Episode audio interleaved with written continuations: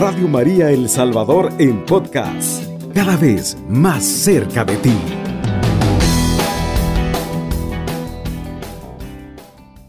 Hoy en este día tan maravilloso que Jesucristo nuevamente nos deja llegar a un nuevo día, le damos las gracias porque es necesario rendirle ese momento de, de amor a Jesús, dándole las gracias por cada momento que nos regala en la vida. Y es por ello que hoy lo hacemos en el nombre del Padre, del Hijo y del Espíritu Santo. Amén. Amadísimo Señor, te damos las gracias por todo lo que tú nos concedes vivir hasta este momento. Gracias, mi divino Jesús, porque tú entregaste la vida por nosotros. Y cómo nos cuesta, Señor, llegar a tu presencia en cada momento, por el cansancio, por el sueño y por todas aquellas cosas que no nos dejan ser libres y poder estar directamente hacia ti, decirte, mi Señor, que solo somos para ti.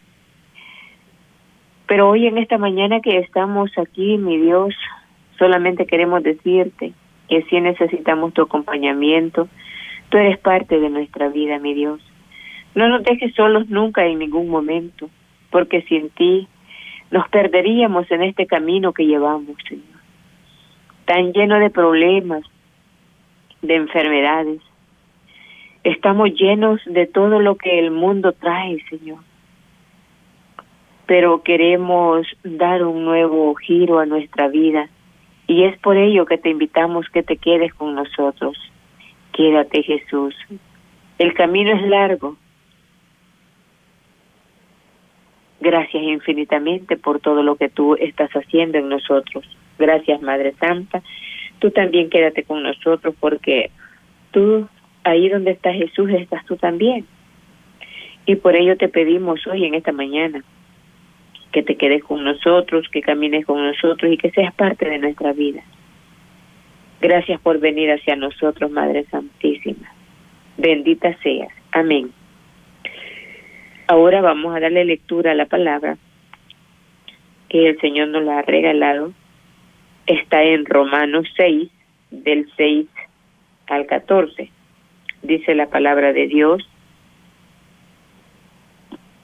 Lo sabemos, con Cristo fue crucificado algo de nosotros, que es el hombre viejo, para destruir lo que de nuestro cuerpo estaba esclavizado, el pecado pues morir es liberarse del pecado y si hemos muerto con Cristo creemos también que viviremos con Él. Sabemos que Cristo, una vez resucitado de entre los muertos, no muere más y que la muerte en adelante nada podrá contra Él.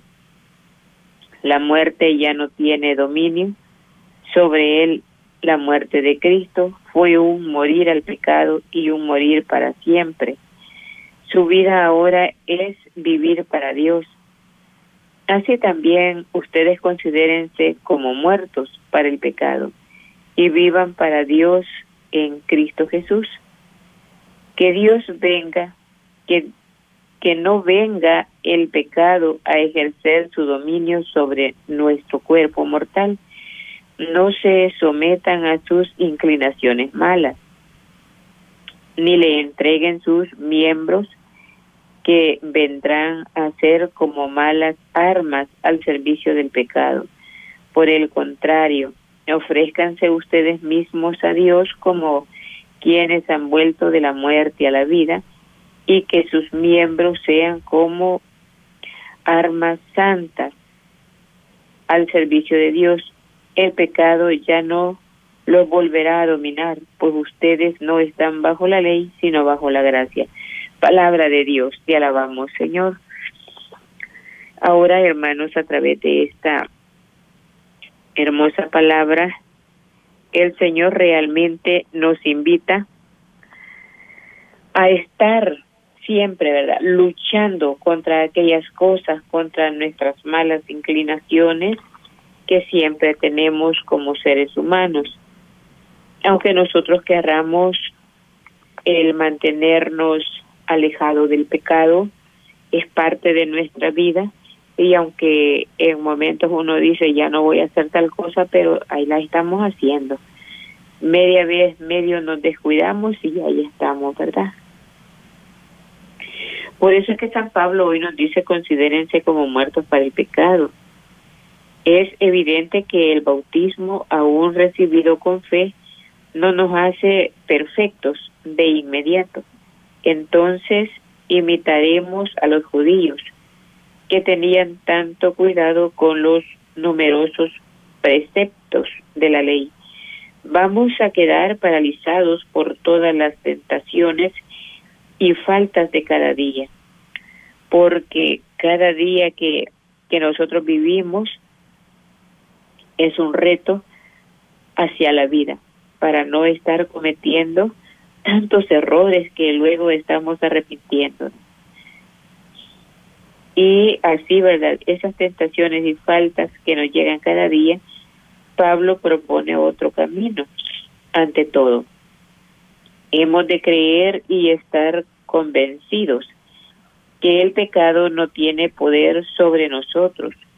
Además, tenemos que morir constantemente a Cristo, sabiendo que le pertenecemos y que Él nos ha de transformar esta actitud aparentemente despreocupada será más eficaz que el permanecer inquietos en el camino. Santa Teresita nos decía, a los que se sienten débiles para ser capaces de mucho, el pecado no les volverá a dominar. El creyente consciente de pertenecer totalmente a Cristo peca cada día. Sus pecados, sin embargo, no le quitan lo más importante, la confianza en el Padre, que le permite levantarse después de cada día. San Juan capítulo 2 sabe que es y será siempre un pecador, el que Dios perdona mientras trata de corregirse y ser mejor en la vida diaria. La libertad se conquista día a día. Para ser libre, el hombre necesita sujetarse voluntariamente a las exigencias de una vida mejor. En tiempos de Pablo, habían esclavos que pasaban de un patrón a otro. Además, cualquier persona para pagar sus deudas, se podía vender o a un patrón, perdiendo su libertad.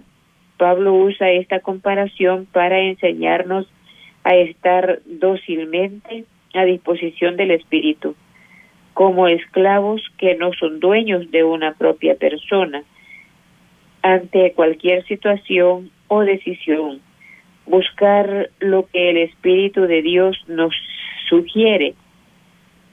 Al que mira exteriormente la vida del cristiano, esta le merece muy esclavizada, pero él se siente y se sabe libre.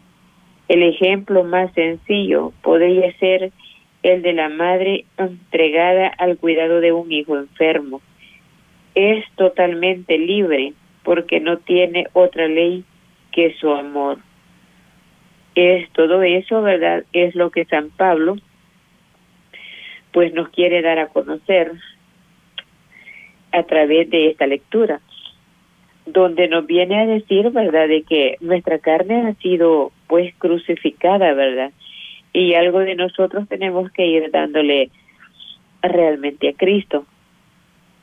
Es bien difícil, mis queridos hermanos, el quererse mantener puro, porque eh, bueno, el pecado está al paso del camino y cuando nosotros vamos, ¿verdad? Ahí va Él con nosotros. Aunque querramos cambiar el rumbo de nuestra vida, ya nuestra humanidad está inclinada más al pecado que a hacer el bien. Y es por ello que nosotros nos proponemos muchas veces el, el querer cambiar de esa vida para ser mejores, pero nos damos cuenta que al paso que damos y que llevamos, cuando nosotros decimos no hacer las cosas es lo que más hacemos en ese momento. Por lo tanto, ¿verdad? Como nos dice San Pablo más adelante, que muchas veces nosotros hacemos lo que no queremos, nos proponemos hacer el bien y cuando menos sentimos estamos haciendo el mal que no queremos. Pero esto es una lucha, porque nadie nace excepto del pecado a ser hombres perfectos. Eso tendría que ser la idea, ¿verdad? La idea es vivir ya no haciendo tanto pecado para no ofender a Dios. Lo que decían nuestros hermanitos, ¿verdad? Como Jacinta, Francisco, Lucía, a quien la madre les dijo que el mundo tenía bien ofendido a Dios. Por ahí como que está la situación, mis queridos hermanos, en el cual pues nosotros, ¿verdad? Queremos muchas veces eh, no, o nos proponemos más que todo, ¿verdad?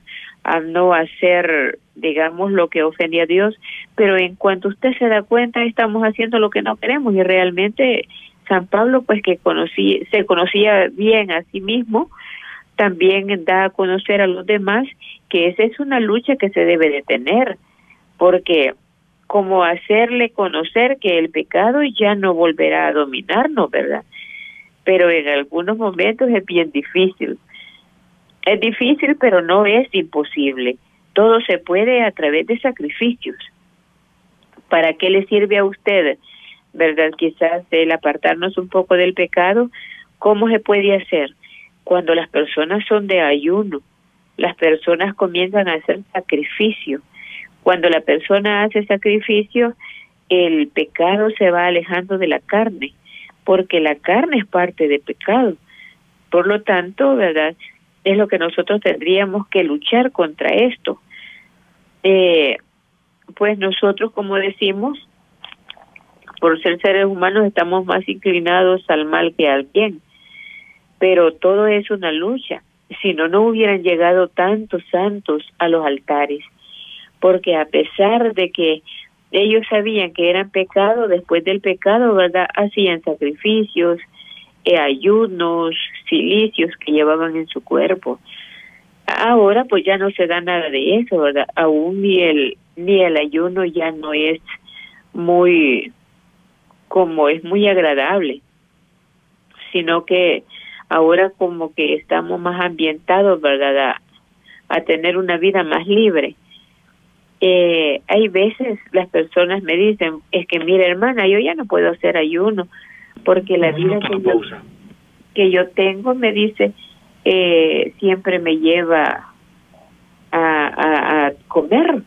¿Por qué? Porque soy pobre y no tengo como para poder hacer ayuno. Entonces hay personas que ayunan, como dicen, ¿verdad? A la fuerza. Así es que mis queridos hermanos, ¿verdad? Pero todo está en el querer y si nosotros queremos es posible. Cubriendo todo El Salvador. Radio María, 107.3 FM.